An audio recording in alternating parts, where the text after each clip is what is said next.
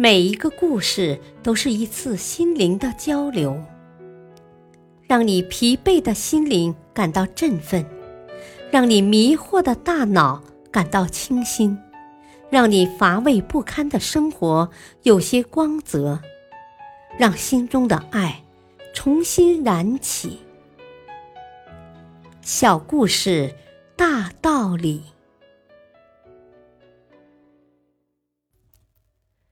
生活篇：二十倍的代价。画家杰克成名前住在一间很小的房子里，靠替人画像的微薄收入生活。富人戴维有天路过，觉得杰克的画工还不错，要求杰克替他画一幅肖像画，并答应画成后付给杰克一万元。杰克很快就画好了，戴维看了后觉得不错，但他想这个画家没什么名气，而且这幅画很像我，如果我不买，肯定卖不出去了，何不压一下价钱，这样可以省下不少钱，所以他只肯付三千元买这幅画。杰克气愤极了。但还是耐着性子请戴维遵守当初的约定。杰克想，既然戴维不讲诚信，这幅画他宁肯不卖了，就告诉戴维：“你将来要为今天的行为付出二十倍的代价。”戴维耸耸肩说：“哼我才不会那么傻呢。”杰克肯定地说：“。”等着瞧吧。富人很快就把这件事忘得干干净净了。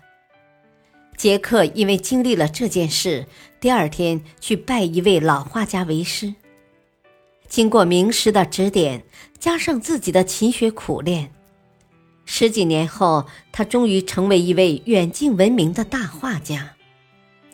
有一天，戴维听朋友说，一位很有名的画家举办画展。有一幅画标价二十万元，一分不能少。画上人物的相貌竟然跟他一模一样，而且标题是“贼”。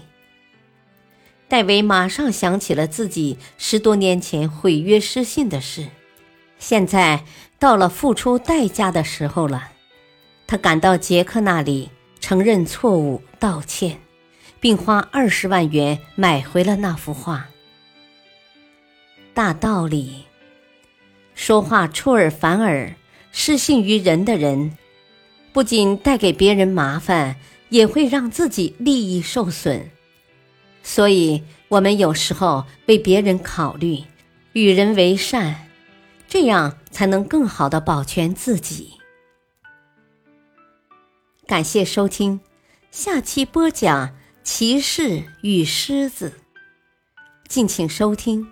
再会。